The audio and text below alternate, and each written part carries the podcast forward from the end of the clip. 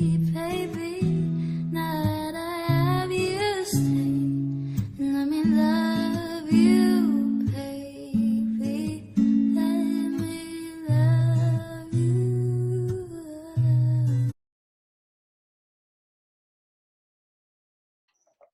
¿cómo están? Em, gracias por eh, ver esta nueva entrevista. Hoy día mi entrevistada es una mujer que yo creo que todas conocen. Em, ¿Cómo la puedo describir? Rápidamente como una mina bacán, motivadora a mil em, y, ¿qué más? Y brillante, pues. Es la Carmen, la Carmen Castillo, que yo no tenía idea que se llamaba Carmen Castillo, lo tuve que googlear porque no sabía cómo era su nombre completo. Eh, la Carmen Tuitera. ¿cómo estáis, Carmen? Bien, ¿y tú? Muy bien. Yo no sabía si cuando me escribía y estaba al lado tuyo o como que aparecía después. No sé. Es que Zoom lo que va haciendo eh, va como eh, enfocando a la persona que habla. Así que cuando Ah, perfecto. te veo yo y cuando tú hablas y te veis tú, va como... Ok, ok. Em, ya, pues, ¿cómo estáis? Yo estoy aquí en cuarentena, autocuarentena, y bueno, ahora cuarentena porque estoy en una comuna con cuarentena, eh, pero mi cuarentena partió el 15 de marzo. 15 de marzo decidimos encerrarnos porque yo soy asmática Ah, y el Santi tuvo una reacción adversa a la vacuna, eh, entonces no sabemos cómo podría reaccionar a un virus tan culiado como este. sí, qué heavy. ¿Y lo, Sí. la vacuna de la influenza? No, eh, ¿por fue la vacuna de los dos meses donde el Santi casi se nos fue para el otro lado, onda tuvo mm, estatus convulsivo y nada, estuvo casi con ventilador y todo. Qué heavy. Ya, el Santi em, es tu hijo más chiquitito, ¿cierto? ¿Cuánto tiene él? Santi, calculaba el otro día, porque soy de las madres muy malas, que siempre digo que tiene un año tres, pero en verdad calculé y tiene un año siete. Ah, igual que la mía, ¿cuándo nació? Nació el 6 de septiembre. Ay, mi Gordis nació el 27 de agosto. Ah, mira, ¿viste? Son parecidos, son Virgo. Sí, Virgo, me encanta ese, ese signo. Yo también soy Virgo. ¿En serio? Sí. Bacán. ¿Y tu otra hija, la José, cuánto tiene? Ya, e- esa no hice el cálculo, pero debe tener cinco años y medio. He dicho eso hace meses, pero nació, a ver, el 1, el 1 de julio. El 1 de julio nació, Ya, tiene un poco más de cinco y medio, pero igual, sí, del 2014. ya, bacán. Se ve más grande tu hija. Sí, es una niña bastante, aparte que es muy, con mucha personalidad, entonces Ah, cree que es más más grande, sí. Sí. Bueno, yo me encontré contigo, no sé si te acuerdas ahí, en el metro. Sí, sí, me acuerdo, José, obvio que me acuerdo. el, el día de la marcha. Sí, día, las cosas estaban llamas. Cosita, qué linda. Oye, em, ya bueno, la idea de esta entrevista en verdad es como conocerte un poco más. Yo em, soy asesora de lactancia y asesora de Baby Led Weaning, que es un método de alimentación complementaria. Y en general, eh, la comunidad, las, las personas que me siguen son la mayoría mamás. Eh, Ujú. es un 94% mujeres, eso me lo dice el Instagram, y un 6% hombres que deben ser puros eh, viejos verdes que se meten a buscar no sé qué tipo de fotos, pero la mayoría son mujeres, eh, puras mujeres que, que son mamás, la gran mayoría, y, y nada, pues, y, y muchas veces em, a mí me preguntan cómo, cómo lo hago, por ejemplo, para, no sé, para poder trabajar con, con los dos cabros chicos, o, o cómo lo hago para estar siempre súper maquillada y, y, y no verme desastrosa. Como que eh, uno se imagina quizás que la gente que más se muestra en redes sociales, como tú, eh, como tú también, como que, no sé, tiene 20.000 sirvientes en la casa y, y vive una vida totalmente diferente. eh, pero O no- sea, eh, yo creo que algo que me caracteriza es que me muestro tal cual soy y que a veces estoy hermosa como otras veces estoy eh, en mis momentos más malos, tengo una raíz que no sé si te das cuenta, o sea, y no pienso tenerla porque quiero hacer como un récord, ¿cachai? Como que me propuse que cuando yo salga de esta weá, que creo que pueden ser en meses, eh, como que sea una marca para mí. Ahora tú que querías decir la lactancia, ¿Tú, ¿Tú, cachaste que yo decidí no dar pecho? Sí, po, obvio. Ah, ya. Bueno, eh, si quieres me puedes preguntar sobre eso. Ya, pues, cuéntame, ¿qué onda eso? Primero con, la Jose, porque esa parte no, no cacho. ¿Con la Jose cómo fue? ¿Le diste pecho no? Sí, eh, lo que pasa es que mi maternidad, eh, yo fui mamá soltera con la Jose y con la Jose eh, me pasó una cosa bastante especial. tomé un rol muy racional en mi maternidad, un rol que no, no tuve como tiempo para conectar con la Jose, en el sentido que amaba a mi hija, pero estaba muy preocupada de pagar la clínica, de sacar adelante esto, porque estaba realmente sola, ¿cachai? Y en eso em, creo que mi racionalidad eh, no significa que cuando tú das pecho no eres racional, ojo, sino que te hace de cumplir un rol que, que, no me correspondía cuando hay dos partes, ¿cachai? Y, y, eso me llevó a estar como muy atenta a la otra parte de cumplir con mi hija y salir adelante. Entonces, cada vez que la José estaba como en el pecho, para mí era como, bueno, necesito seguir, era como tiempo, hay que dedicarle un tiempo. ¿Hay tiempo? Yo sentía eso, sí. Yo sentía como que no, o sea, y como que no, no, como que avanza rápido, vamos, vamos, vamos, vamos. Y, y yo sentía, y no, y, no me sentía bien, no conectábamos eh, y no me gustaba.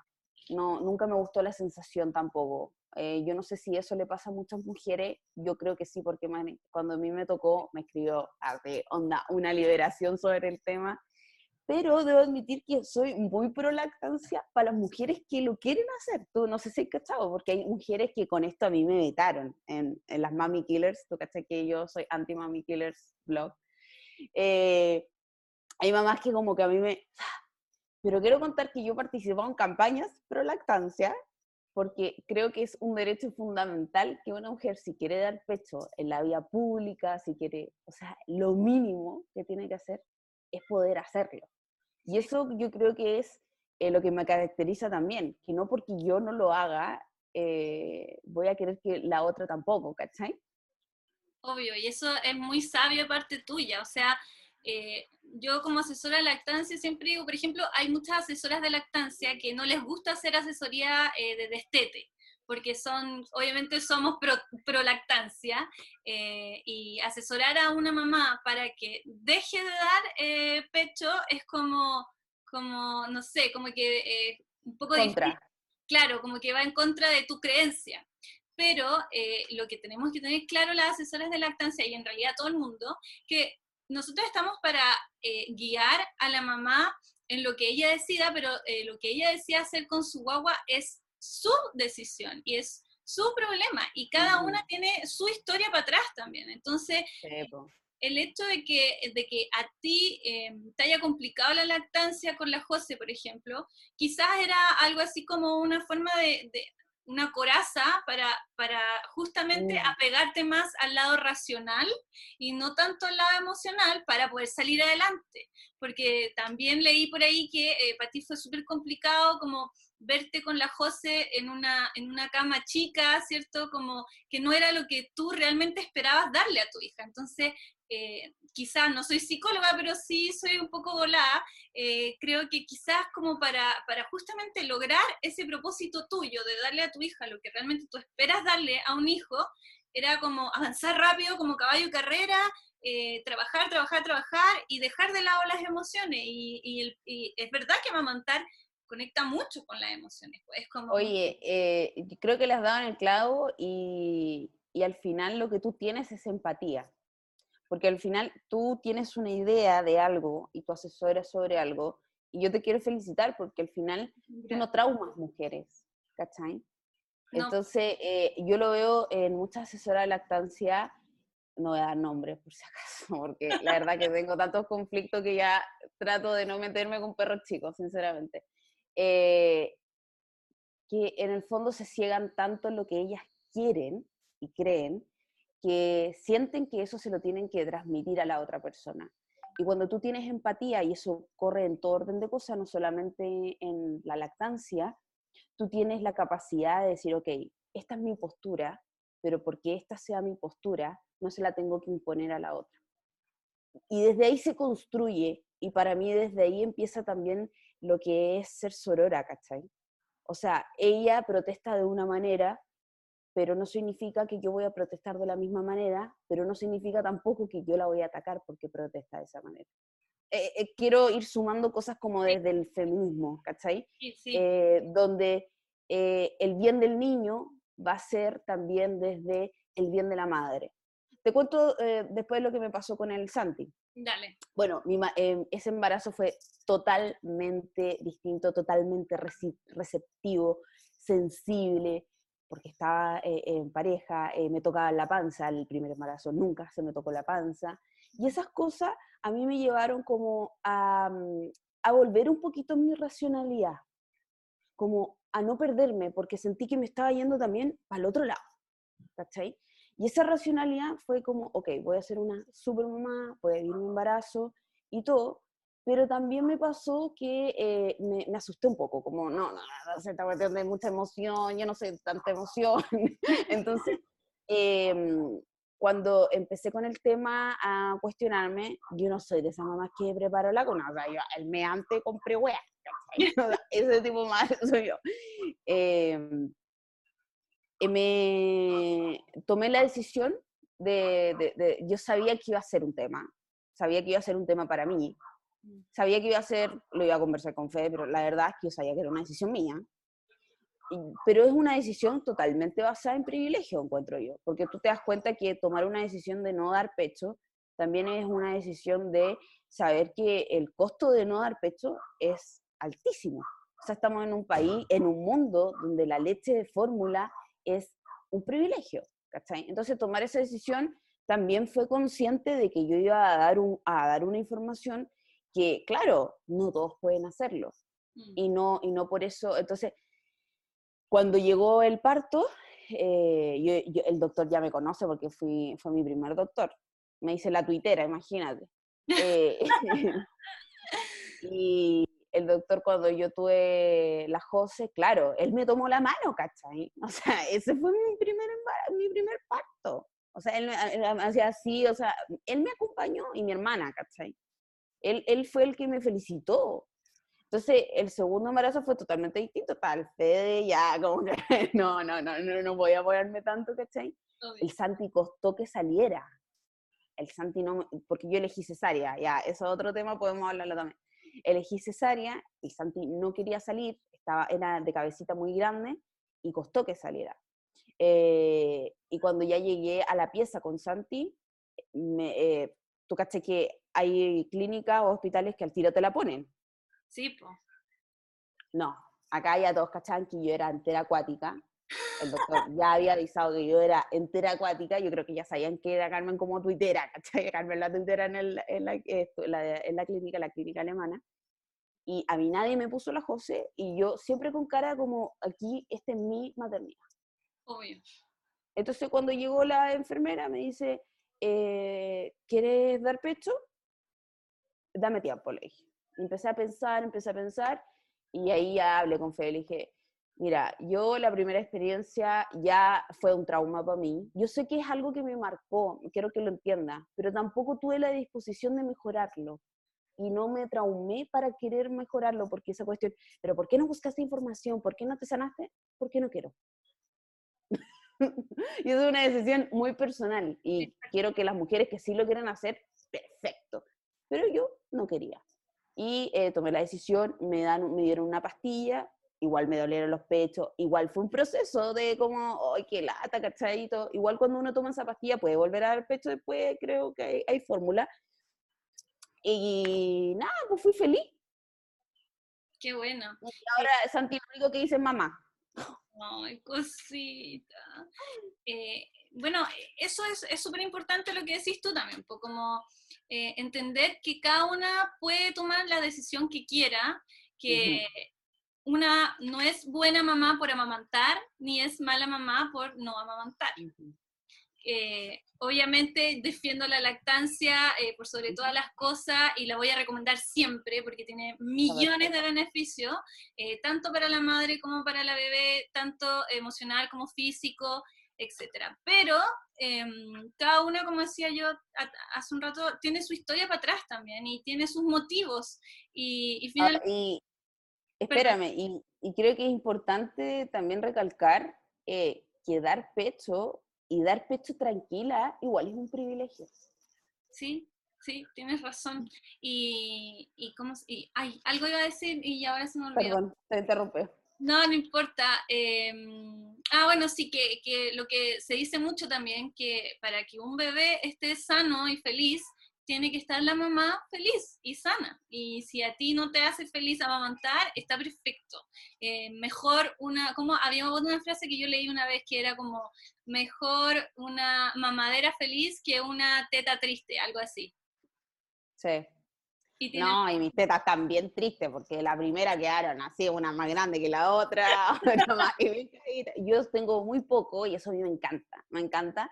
Entonces, eh, como la sensación de haber, ten- no, no, no, mira, por todos lados no me gusta.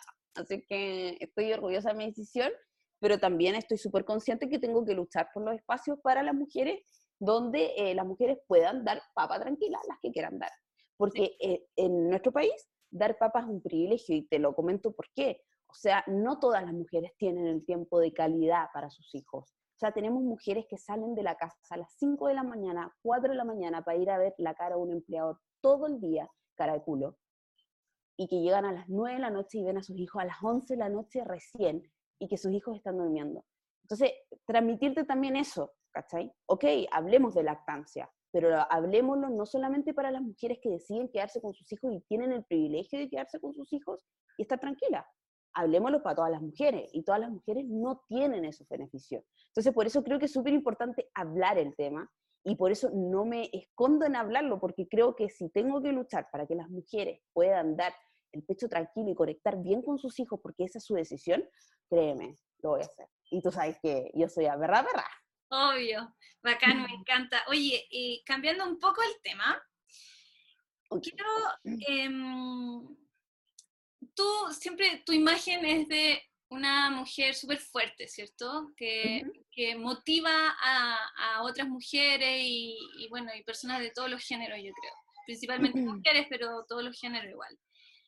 Y yo quiero saber qué es lo que a ti te motiva o qué es, eh, qué es lo que a ti te, te hace ser eh, así de fuerte, porque generalmente las personas que se ven muy fuertes, igual por dentro tienen eh, una, una mariposita eh, frágil que con el ala rota, ¿cachai? Entonces, eh, yo quiero saber qué es lo que a ti te motiva a, motivar a otros, porque igual también para ti emocionalmente debe ser un poco agotador a veces.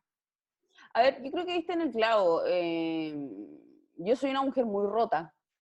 Creo que esa es la base de, de lo que soy y de lo que he logrado. Reconocer que estoy rota por dentro, reconocer que me cayó mucho, reconocer que la he cagado bastante. Y, y la verdad lo que me hace ser fuerte es superarme a mí misma todos los días. Y decirme, ah, ¿te vaya a quedar? Ajá. ¿Y qué? ¿Te vaya, ¿Y no te vaya a superar hoy día? Ah. Como que por lo general también tengo un bicho eh, bastante fuerte de eh, no sé si la palabra es resentimiento, pero creo que muchas personas en mi infancia y en mi vida me han dicho que no, que no lo voy a lograr, que no lo voy a hacer, que, o sea, bastante, me he topado bastante en mi vida con un no. Y ese no se transformó también en un desafío en transformarlo en un sí. Y creo que todo lo que hago, eh, yo, lo, yo he logrado todo lo que quiero, la verdad. Eh, si tú me preguntas, yo tuve una crisis existencial a los 30, porque yo todo lo que me propuse desde muy pequeña, eh, yo sentí que lo logré. Y fue como, chucha, entonces, ¿ahora qué? ¿Cachai? Y, y, y fue replantearme y creo que otra cosa que me caracteriza y que me hace sentir orgullosa de mí es que tengo una capacidad inmensa de reinventarme. O sea, eh, eh, yo paré tus, eh, con esto, ponte tú, eh, yo soy a mil por ciento que en menos mil por ciento porque me quedé en la casa con los niños, cosas que estaban muy lejanos de mi realidad y decidí en vez de pensar y martirizarme, eh, ocuparme. Entonces ahora todas las noches, desde las 9 de la noche, chao niños, chao pareja, toda la cuestión, estoy hasta las 2 de la mañana, estoy haciendo asesorías, clases, eh, hago Zoom con las cabras, o sea, me ocupo. Esa capacidad de reinventarse, porque antes yo no, no sabía qué hacer, porque aparte también tengo que mantener mi casa y todas esas cosas, eh, es algo que yo admiro de mí porque mañana me podéis dejar que en, en la, en la calle y lo único que puedo tener es una escoba y yo sé que voy a, a barrer bien. Y voy a buscar un tutorial para barrer bien y voy a escribir un libro que hable de cómo barrer bien. Entonces, transmitirle eso a las personas, que la oportunidad está en todos lados, solamente hay que tomarla con mucha fuerza y muy suya. Mm. ¿Cachai? Como ya, ok, no, es que si yo me limito, no, es que eso no es lo que yo estudié. Puta, si yo hubiera pensado así tantas veces, créeme, no sería la mujer que soy ahora. Sí, porque además estudiaste como tres carreras, ¿o no? Sí, estudié, a ver, eh, primero, bueno, primero quise entrar a la Marina, eso no lo puse en el libro. Eh, y cuando vi que un hombre me iba a mandar, me fui a la mierda. Pasé dos pruebas, creo que fueron dos pruebas. Y cuando ya caché que me mandaban, no, chao. Después entré a, derecho, a periodismo en la Chile. Y la verdad es que siempre me importó bastante poco el tema de las universidades tradicionales. Para mí, fue, para mi familia fue como, ¿por qué no lo esperaban de mí? Porque yo nunca estudié. Soy como súper, porque tú no sé, porque, ya, a ver, eh, automaquillaje, yo haría el curso de automaquillaje y a lo mejor sería muy buena en automaquillaje, pero busco tutoriales, ¿cachai? ¿no? Soy como súper autodidacta. Sí, sí. Y, y como una semana antes de dar la PSU, porque en esa época era PSU, ahora menos mal, chao, no sé cómo va a ser la otra mierda que venga, eh, me puse a estudiar dos semanas así, pero brigio, así como obsesiva que soy yo, así como, ¡pa! Y empecé a estudiar historia, matemática yo siempre fui muy mala, o sea, yo creo que si doy la prueba ahora, sigo debiendo, y, me puse a estudiar, me puse a estudiar, y ¿sabéis qué? Me pasó algo muy heavy, porque me fue muy bien en la PSU, muy bien, no era lo que esperaba, no era tampoco lo que buscaba, pero quería tener como algo para, para también como una base, ¿cachai? Y ahí quedé en periodismo en la Chile, fui a la universidad, no me gustó, no me, me da lo mismo si era tradicional o no, no me gustó como, no me imaginé ahí, ¿cachai? Y me fui a Derecho a una universidad privada, que para qué le vamos a hacer promoción. Eh, preferible hacer la promoción a las, a las tradicionales que todavía son más baratas.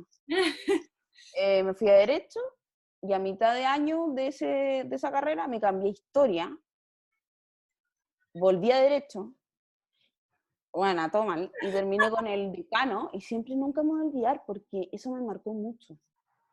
El decano diciéndome al frente que ya no me podían renovar para el otro año. Claro, yo tampoco me hubiera renovado, sinceramente, con todos los cambios que tuve dentro de la misma carrera, y diciéndome que en el fondo yo era un caso perdido. O sea, básicamente ese fue el resumen de, la, de que me dijeron que ya no podía seguir estudiando en esa universidad. Y tenían razón, pues estaba perdida. Estaba perdida, pero ahí entré a relaciones públicas en otra privada que ya no existe. O sea, es, eh, así es la injusticia en el sistema educacional en Chile. O sea, estudié cinco años en una universidad que hoy día puedo decir que está quebrada. Así es la mierda. Así es el negocio de la educación. Y eh, estudié RPP, pensando que iba a ser RPP de discoteca, o sea, para mí era lo más, lo más. Lista, lista kamikaze, ¿cachai? Me di cuenta que no, que no era eso. Y le empecé a agarrar el gusto a las comunicaciones. Pero he sido bastante perdida y creo que las cosas que, la, que he encontrado las he ido buscando de- de- desde el porrazo. ¿Y tú sentís que ahora encontraste como tu vocación real? Es que tampoco sé qué es mi vocación, porque la verdad es que yo hago de todo. Lo que tú Yo haces. hago de todo. Es que hago de todo. Ponte tú, ponte tú te- ¿Qué eres tú? Puta, soy escritora, soy eh, asesoría, eh, redes sociales. Si mañana me decís que tengo que dar un discurso, lo hago la raja, hago charla. O sea, creo que trato de demostrar que se puede hacer de todo lo que uno quiere. Pero yo creo que igual todo lo que tú dices que haces, eh, si lo quisiéramos englobar en un concepto, es comunicación, de todas maneras. Sí, sí, sí. Y habilidades blandas y tengo una capacidad, pero también me gustan mucho los negocios, me gusta el emprendimiento. Si mañana me decís que a ese florero le tengo que sacar algo, se lo saco. Y te lo digo, lo saco. Bacán. Entonces, esa, también esa mujer ambiciosa que yo muestro es como súper chocante para algunas personas. Sí, obvio. Sobre todo en Chile, que el, el- el chileno, bueno, yo no soy de Chile, me crié en Chile desde los cinco años, pero no soy de acá. Y, y veo que en realidad el chileno es como muy, es muy tímido todavía, es muy, es muy hipócrita, es, es muy sensible, como que si uno le dice eh, las cosas de frente, ¡oh! ¿Cómo se le ocurre decirme eso cuando en realidad todos piensan lo mismo, ¿cierto? Mira, yo eh, me encanta incomodar. y no, o sea, mira, yo siempre digo esto, mientras tú crees que me estás hundiendo, lo único que estás haciendo es levantarme, porque me estáis colocando la ají en el poto. Entonces yo de repente veo como estas cuentas, así como que disfrutan, que a mí me hacen... Yo lo único que puedo decir que yo nací para cosas grandes y cuando hablo de cosas grandes es que me gusta llevar a otras mujeres también para arriba. Y yo sé que lo voy a lograr. Y, y solo dar un mensaje, o sea, cada vez que ustedes vean que me están haciendo pico, piensen cómo yo estoy ya arreglando cómo me voy a levantar, porque me voy a levantar. ¿Cómo te veís de aquí a cinco años? ¿En qué te ves? ¿Qué te ves haciendo? Me veo más grande de lo que soy ahora. Eh, y no hablo de plata, quiero ser bastante estricta con eso porque no, yo creo que la gente confunde también en este país que el éxito es igual a plata. Uy, sí. A mí el éxito eh, es encontrar y hacer lo que yo quiero, hacer la weá que yo quiero. Eh, ya lo vengo haciendo, pero en cinco años más, imagínate el monstruo que voy a hacer, weana. si ser libre me ha funcionado, imagínate en cinco años más. En cinco años más yo me imagino ya con una fundación o me imagino ya... eh, la verdad es que yo no soy mucho de fundaciones, creo que con Brilla la tiendita nosotros logramos hacer muchas cosas para mujeres. Esto algunos no lo saben y me gustaría explicarlo. Eh, todas las cosas que yo tengo son virtuosas. Entonces, Carmen Tuitera, eh, creo cosas, contenido, todo para mujeres, muchas, la mayoría son cosas gratis, post, email, todo en base a una virtud para que las mujeres se eh, motiven. Y brilla la tiendita, que es algo que se me ha criticado mucho porque en el fondo comercializo con el feminismo y todo el tema. Bueno, igual tienen un punto, creo que nunca los vi alegar por Village, que hacía fresecita y eran culiados con pene, pero bueno, lo hace una mujer, exitosa, hay que huevearla. Entonces, eh, con Brilla la Tendita tenemos la capacidad de sacar un porcentaje de las ventas que nosotros tenemos y con eso pagamos eh, a profesionales que capaciten a las cabras, con esa plata también podemos hacer charla para las cabras y todo como un círculo virtuoso, como que Brilla la Tiendita es lo que permite movernos, porque a mí no me pagan las empresas, a mí no me pagan marcas, a mí me paga, me, me ayuda Brilla la Tiendita para moverme y generar todo lo que tú ves, ¿cachai? Y en el futuro, la idea es que con el mismo Brilla la Tiendita, nosotros queremos apadrinar, amadrinar. Amadrinar casos, por ejemplo, de mujeres que estén sufriendo violencia y que podamos pagarles un abogado, abogada feminista. Entonces, todo ese círculo lo tiene que financiar algo. Obvio. Y eso es Brilla la Tiendita y eso es siendo yo más cabrona de lo que soy ahora. Porque yo ya sé que eso es lo que me permite crecer. Y así voy creando como un círculo virtuoso, ¿cachai? Bacán, qué buena. Oye, y eh, el libro, ¿cómo nace la idea del libro? Que me encanta. Eh, ¿Cómo a ti se te propone hacer un libro? O porque se ve mucho como eh, famosos en redes sociales que tienen su libro, que unos de cocina, otros de eh, el tuyo, o el de la Anaís, por ejemplo, de la Yoga Woman, que va a lanzar ahora su libro. Entonces, a mí se me ocurre así como, ah, ya, esta editorial seguramente buscó como a los famosos de las redes sociales y le dijo, oye, tú, eh, haz un libro y yo te lo lanzo y chun chun y, mm, y hacemos negocio en el fondo. Eh, ¿En tu caso fue así o a ti se te ocurrió hacer un libro, tú lo tenías escrito de antes, no sé? Mira, eh, la verdad nunca se me había ocurrido escribir un libro. Mi papá una vez me lo aconsejó. Yo dije, qué weá voy a decir en un libro. Todavía lo sigo pensando. Y eso lo escribo, así es que eso le ha ido bien, por eso. Eh, a mí se me había planteado hacer un libro, me lo planteó una primera persona, hacer un libro de manera independiente. Eh, yo ya tenía listo todo porque tengo registradas las frases, todas las cosas. Entonces, en un momento pensé en sacarlo con él. Y a mí se me hizo una, mm, un reportaje en la revista Paula, ¿Ya? y eso a mí me cambió la vida. Pero me la cambió, eh, aunque no lo creas, no porque fue un éxito la entrevista. Fue, me tiraron mucha mierda en esa entrevista. De hecho, hay, eh, hay una mamá, eh, una psicóloga, Power Leslie, eh, me hizo mierda. O sea, me posteó todas las cosas y la gente me empezó a postear muchas cosas en contra mía en esos posts. Y yo dije, como la mayoría de las cosas y como la mayoría de las personas, uno dice, callé. Callé.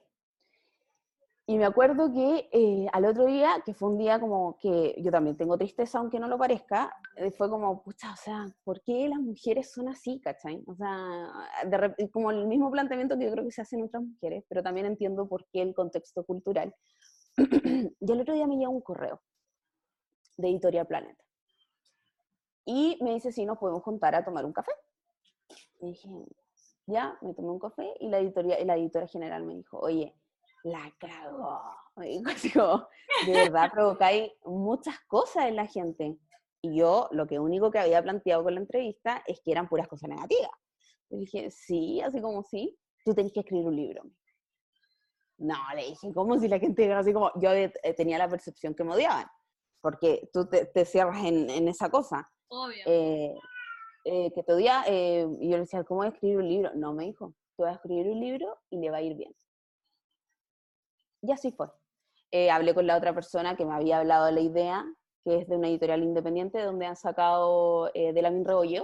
¿Ya? El esposo de él tiene una editorial independiente, con él lo iba a sacar, yo le planteé, le dije, oye, es mi primer libro, la verdad es que él fue muy buena persona conmigo y lo entendió. Y le dije, ya, voy a sacarlo con Editorial Planeta, y no me equivoqué, saqué un libro totalmente como soy yo. Y ha sido éxito de venta, ya vamos en 20.000 copias. ¿Cuánto, ¿Cuánto te demoraste en escribirlo? Mira, yo sé que la gente espera que yo me, me cabecee con el libro. La verdad fue eh, no tanto, eh, fueron un mes, y bien tomada y... ¿Salía la guata nomás, poco menos, eh, llegaba y lo escribía y nomás? ¿O cómo? Sí, entre copete y, y escribir todo lo que quería, eh, saqué el libro. Bacán, qué bien. ¿Y mm, piensas hacer algún otro libro nuevo? Ya firmé, ya firmé el segundo libro, ¿Ya? eh, debería estar escribiéndolo, pero la verdad es que me estoy dando espacio porque creo que el próximo libro eh, tiene que ser muy relacionado a lo que estamos viviendo en el sentido de volver a levantarse. Mm. Así bueno. es que no me estoy apurando en eso, estoy absorbiendo eh, mucho lo que estoy viviendo ahora, como el proceso de eh, estar, es- sentirme estancada, el proceso de sentirme que me caí, el proceso, no sé si me cacháis, como que estoy viviendo el día a día y absorbiendo ese día a día. Sí. Oye, y mm, con el... Espérate, que estoy viendo las preguntas que tenía anotadas, pero es que en realidad las hemos ido respondiendo a medida que la conversación ha ido fluyendo. No te preocupes, me puedes preguntar lo que quieras. Eh, no, es que veo que ya como que todo te lo he preguntado en realidad. Lo que, lo que sí eh, quiero saber, ¿cómo defines tú feminismo? Y si sientes que ha habido alguna pequeña vuelta, por más pequeña que sea, desde el, el- el estallido social o whatever, como le queramos llamar, del año pasado, eh, con cómo se ve el feminismo. A ver, yo me considero una mujer muy feminista. Eh, yo creo que eh, caemos mucho en quién es más feminista que la otra, como que tenemos un... Que está un poco de moda que- igual ser feminista, es como, ah, bacán. Sí, eh, como que la gente cree que uno como que dice, ay, sí, soy feminista, pero bueno, yo mi descubrimiento del feminismo partió desde los 25 años, que fue cuando la José, fui mamá de la José, y ver la eh, injusticia del sistema, siendo aún que yo era privilegiada, porque yo no estaba en la calle, a mí no me abusaron cuando chica, o sea, eso es tener privilegio. En nuestro país, el tema de la infancia es súper complicada. O sea, y siendo consciente que soy de privilegio, aún así vi las injusticias del sistema. Y eso me empezó a llevar a abrir los ojos. Yo eh, fui criada en una familia muy de derecha, eh, fui criada en una familia que era muy conservadora, y darme cuenta que todo lo que se me había enseñado pucha, fue bastante complicado. Eh, yo ahora si me decís, yo armaría el partido de los amarillos, porque soy bastante amarilla. Eh, apoyo esto, apoyo esto, apoyo esto. Pero eh, feminismo para mí es abrir los ojos desde la igualdad que debe existir en el sistema también y como derecho y dignidad eh, para hombres y mujeres. Eh, yo me baso mucho en el tema de género, que es las mujeres, que por consecuencia llevan y arrastra a los niños. O sea, estamos hablando que la lucha por la mujer es también luchar por los niños para mí. Eh, tú cuando tienes una mamá que es maltratada y eso es visto por sus hijos, tantos hombres como mujeres, tú tienes hijos que en el fondo van a repetir patrones y tenemos futuros machitos o tenemos futuras eh, mujeres que van a, eh, van a verse vulneradas en sus derechos. Entonces, eso me mueve. Eh, me mueve también mucho los niños. La verdad es que eso yo no hablo mucho, pero es algo, es algo que yo también, mi sueño es, adoptar. Yo ya estoy en algunos procesos, pero no, no de adopción, sino de trabajar con, con una fundación de amadrinar niños. Eh, creo que es importante recuperar eh, la infancia de los niños, porque siempre mi meta fue una etapa de prevención de las mujeres, que fue como que abra los ojos antes de. Pero también tenemos que caer en la realidad de que ya muchas más mujeres cayeron en estos psicópatas, en estos machitos, y hay muchos niños que están siendo vulnerados eh, por el sistema también.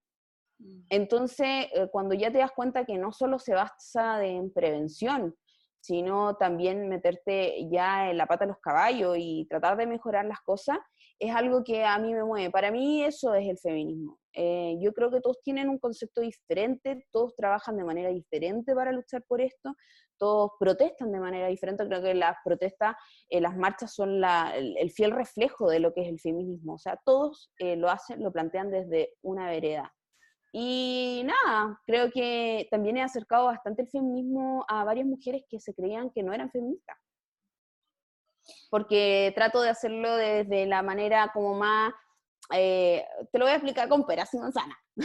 ¿Por qué eres feminista? No, es que no soy feminista. No, sí eres feminista. Lo que pasa es que no te, no te representa ciertas cosas de algunas feministas. Claro. Pero eso no significa que no seas feminista.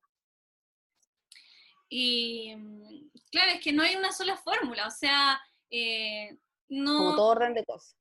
Exacto, no, ser feminista no es un, no es un estereotipo, no es una mina amachada que, que Es que ca- eso se cree. claro, que, que muchas personas dicen incluso que parecen lesbianas por lo amachada, no, nada que ver, ahí hay un Y no, es que si fuera lesbiana, Es que si fuera lesbiana, ¿qué? O sea, No, aquí pero es como que el tenemos que apelar es la libertad. sí, sí, La libertad de las mujeres, la libertad de las personas, no frustrar. Cuando tú tienes un niño que no lo puedes, no lo dejas llorar, que lo transformas en que tiene que ser el hombre de la casa, que tiene que pagar la cuenta desde los dos años a ese niño.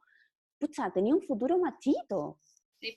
O sea, yo te lo digo, o sea, trato de criar a mi hijo desde el feminismo, el Santi anda con una guagua, juega con la guagua, duerme con la guagua, eh, ocupa cosas de mini, flores, como la José también hace taekwondo, fútbol, todas esas cosas, como romper el esquema, creo que también es algo porque a muchas mujeres me siguen, romper la- el tema del esquema de la maternidad, no tan idealizada en el fondo. Sí, no, la maternidad, bueno, eso yo lo hablo mucho también, que la maternidad está demasiado idealizada. Y también otra cosa Pregúntame sobre eso si quieres. Ya, pero para terminar con el tema del género, que yo creo que es una, un problema más generacional en realidad, porque en la generación en la que estamos nosotras, o sea, nuestra generación, es como mucho más eh, rebelde que la generación de nuestras mamás o nuestras abuelas, que como que todo ella, eh, sí, sí, sí, sí, mi amor, y que te espero con la sopita caliente, y que si no está caliente me merezco el chachazo. Eh, en realidad así era antes. eh, tampoco Eh, pero también es un tema cultural. O sea, eh, Sí. generacional sí. eh, creo que las mujeres hemos abierto los ojos, sí, pero esto es desde tiempos antiguísimos. O sea, estamos hablando de que algunos creyeron que eran superior de nosotros Sí. solamente porque tenían un pene. O sea, es súper fuerte, ¿cachai? ¿No?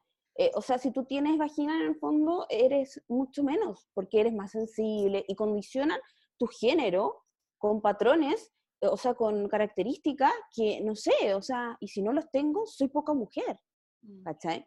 Eh, yo creo mucho en el instinto maternal y lo respeto bastante, pero también siento que un, ah, se ha eh, en- endiosado mucho el tema del, del instinto maternal. O sea, tú vas a llegar a los 30 y vas a tener instinto maternal. No, y hay mujeres que no. No, acuérdate de mí, a los 35 vas a querer tener un hijo. No. Y hay mujeres que efectivamente llegan a los 40, no tienen hijos y sufren esa crisis. Pero muchas veces ni siquiera es porque quieran tener el hijo, es porque la sociedad les dijo y endiosó sí. mucho el instinto maternal. Entonces, quiero ser clara, creo que el instinto maternal existe, pero aquí hay un condimento de la sociedad y cultura que en el fondo llevan a esta mujer idealizada a, a traumarse. Mm. Ya, y dejemos entonces como en nuestro último tema, eh, que es un tema que yo toco mucho, es de la maternidad, de lo idealizada que está la maternidad. Lamentablemente todavía eh, estamos en eso, eso no ha cambiado mucho. Eh, la, a ver, lo que yo veo como, como asesora de lactancia eh, es que muchas veces piensan que salir del- de la clínica, eh, de, la, de alta, digamos, de haber parido, es como llegar a la casa, como todo, ya empieza este mundo feliz de familia perfecta, y voy a llegar con mi guaguita y le voy a dar pecho en una cama maravillosa con un pijama combinado con las pantuflas y no sé qué, y en realidad eh, ahí empieza como el desastre o el caos eh, del que nadie te habla, porque eh, como que tú sentí, a mí me pasó en los dos, con, los- con mis dos hijos, y a muchas les pasa, yo sé, como que siento pena, tengo puras ganas de llorar, o de como no saber qué hacer con esta guagua, esta cosa chica que depende siempre Fea. de mí, fea, eh, rosada, yo, eh, gritona, y como, ¿qué hago con esto? ¿Cachai? Como, ¿en qué O me sea, y, y sentís pena, pero sentís culpa por sentir pena porque tenía una guagua sana, que debería estar contenta porque la esperaste mucho tiempo el nacimiento y todo, como, es todo muy enredado, muy enredado. a ver, eh, estamos en una sociedad que te enseña a ser culposa, ¿ya? Y más si eres mujer. Eh, yo lo que sí te puedo decir que la maternidad está, eh, eh, los patrones de la paternidad están creados por unos pocos, que conviene que nosotros tengamos esos patrones, porque en el fondo nos condicionan a muchas mujeres estar en la casa, el sistema sigue funcionando desde el patriarcado cuando tenemos a los hombres trabajando en, la en sus pegas maravillosas y la mujer sigue en la casa, un trabajo que también debería ser remunerado, digámoslo, porque es mucha pega. Pero la maternidad a mí, eh, te lo voy a hablar desde lo más racional posible. Eh, los hijos son el verdadero amor. Las parejas pasan. Cuando tú logras superar, querer a tu hijo cuando llora, querer a- ese es un amor incondicional. Y eso quiero hacer un llamado a las mujeres. O sea, los hijos quedan, las parejas pasan. Y te lo planteo así, porque muchas mujeres eh, son capaces de dejar todo por sus parejas y no darse cuenta que si ellas están bien, sus hijos están bien. Eh, la maternidad, eh, al final, esta idealización de la familia, porque es súper triste lo que estamos viviendo hoy día con esta pandemia. O sea, el Estado asume que el niño y la mujer van a estar seguros en una cuarentena en sus casas, cuando hoy día el, ha aumentado lo, lo- en 125% los llamados de maltrato y violencia de género para niños y mujeres. Entonces tenemos un Estado que sigue pensando que la familia ideal existe y sigue haciendo todo por la familia. Entonces la maternidad, con estos patrones que yo te estoy hablando, calza en esta familia idealizada que tiene el Estado. Entonces tenemos, eso para mí es lo que hay que cambiar. La maternidad puede ser sola, la mater- yo tengo cada vez más amigas que van a tener hijos solas, eh, la maternidad puede ser entre dos hombres, entre dos mujeres, o sea, como el tema de la familia tiene que cambiar. Y cuando el tema de la familia, el- el- la familia en sí, tú ya no veas una familia mamá, papá, hijo, perros, eh, cambie, yo creo que ese va a ser el gran, el gran cambio para la maternidad. La liberación de querer, eh, de querer ¡ah! a mi hijo, como también decir, ok, es mi hijo, ¿cachai? esta idealización de siempre amarlos, de siempre escucharlos, weón, ándate a ver tele, concha tu madre, déjame tranquila, ¿cachai? Eso, eso es lo que necesitamos, mujeres que pongan límite, que entiendan que sus hijos son su verdadero amor, no le tienen que aguantar todas las weas, no tienen que andar, ay, hijito, hijito, hijito, porque la wea irracional que pensar es frustrarse, pero también entender que cuando tú amas a tus hijos, ese es el amor verdadero. ¿Y por, e, por, por qué recalco esto? Porque he visto casos de muchas mujeres que postergan a sus hijos o creen que estando con una pareja maltratadora es ser una buena madre. Ser una buena madre siempre va a ser preocuparse de uno. Ay, qué linda frase, me encantó. Me encantó tu frase para cerrar. La voy a, la voy a hacer, eh, La va a patentar. la voy a patentar. y concuerdo mucho contigo.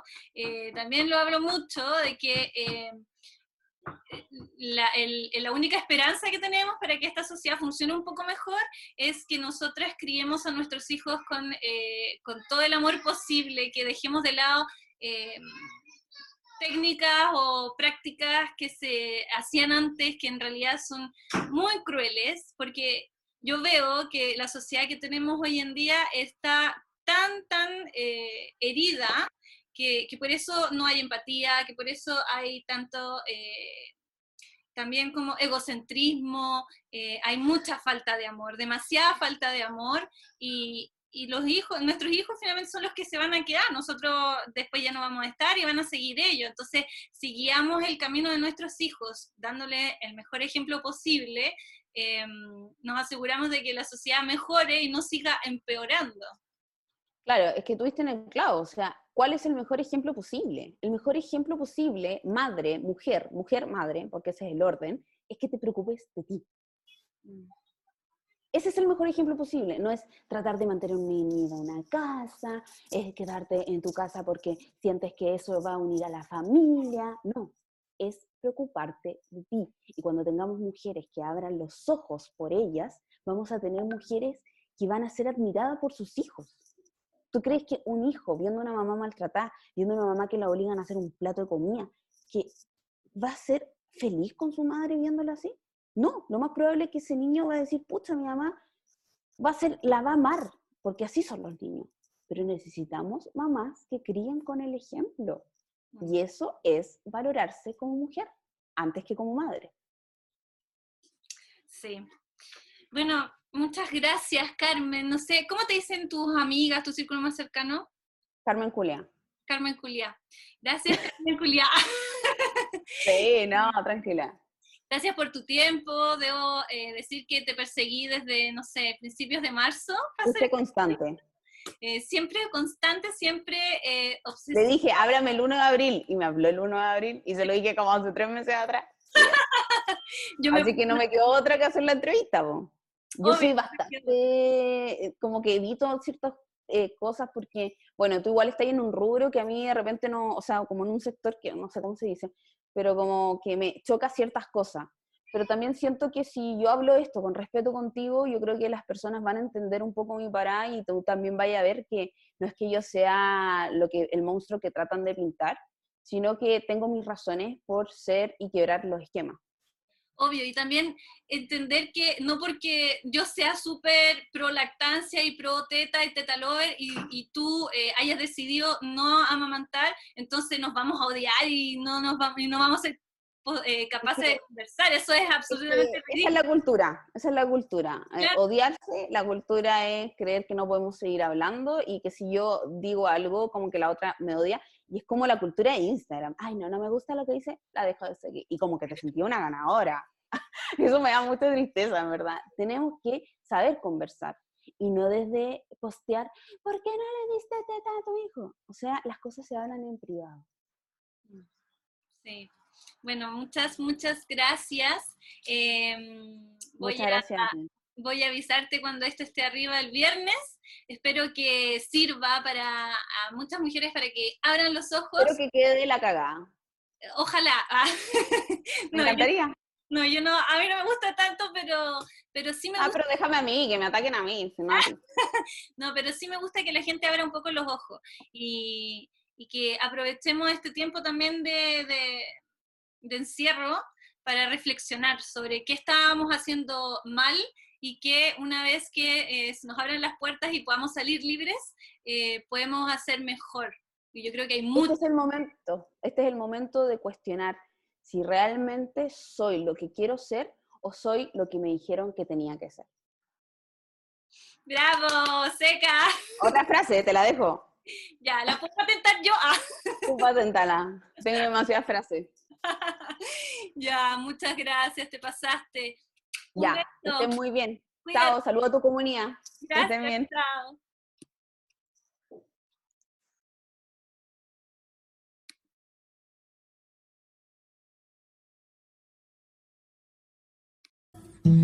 I love you, baby, and if it's quite alright, I need you, baby, to on these lonely